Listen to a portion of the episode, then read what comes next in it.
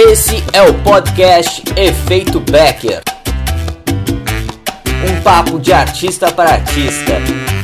Empreendedorismo cultural, formas de viver de arte fazendo arte. Eu sou Juliano Rossi, codinome Ju Rossi. Qual que é reativo? Reativo acontece muito quando a gente é muito inseguro.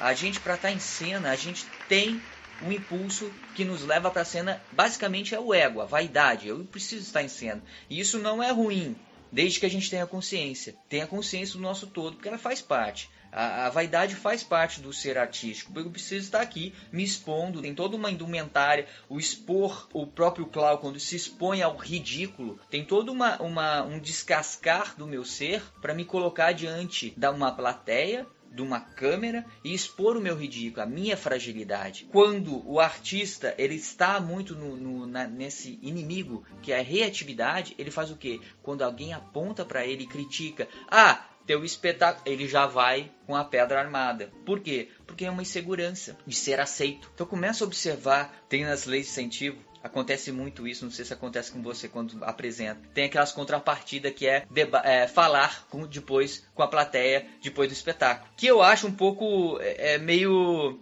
Fica, fica assim, não sabe, no mato sem cachorro. Porque assim, colocar a plateia diante do ator para ele criticar, ele não vai criticar. O público não vai falar ali na lida. E uma vez eu participei de um, de um debate assim e o, o diretor, que já me conhecia, um grande diretor até, me perguntou: Ju, o que, que você achou? E eu estava quietinho. E eu falei: Olha, eu achei o espetáculo assim, eu acho que isso não é um espetáculo infantil, porque os atores estão se colocando assim, assim, assado.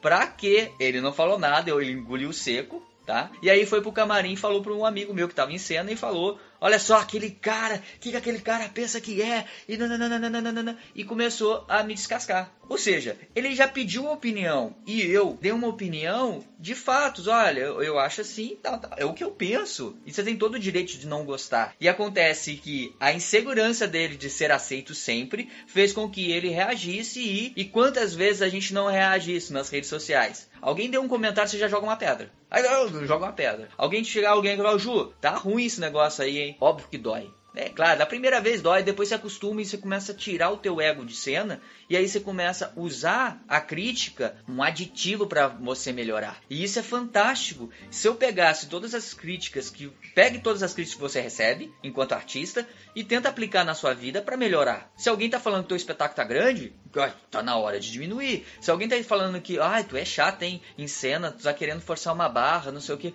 começa a olhar para si. Eu tive isso quando eu, eu apresentava palhaço em, em praça. O que acontecia? As crianças vinham e falavam assim, teu palhaço chato, palhaço chato, falava assim pra mim. E aquilo me doía, doía, me doía, porque eu queria ser palhaço. Eu queria, o meu sonho era ser palhaço. Só que eu, eu era chato. Literalmente eu era chato. E aí, quando eu descobri o teatro de bonecos, eu me descobri. O meu clown foi pro boneco. Naturalmente, meu clown foi pro boneco, tirou o meu foco. Por quê? Porque tinha muito ego, aqui tinha muita insegurança, e isso foi pro boneco. E naturalmente eu fui descobrir a minha essência enquanto ser criança, do brincado, o universo do clown do universo do boneco. Ou seja, o reativo, ele não te ajuda. E isso na vida. Ser reativo não te ajuda. Pelo contrário, ele, ele te deixa não ir para frente. Então cuidado com esse inimigo.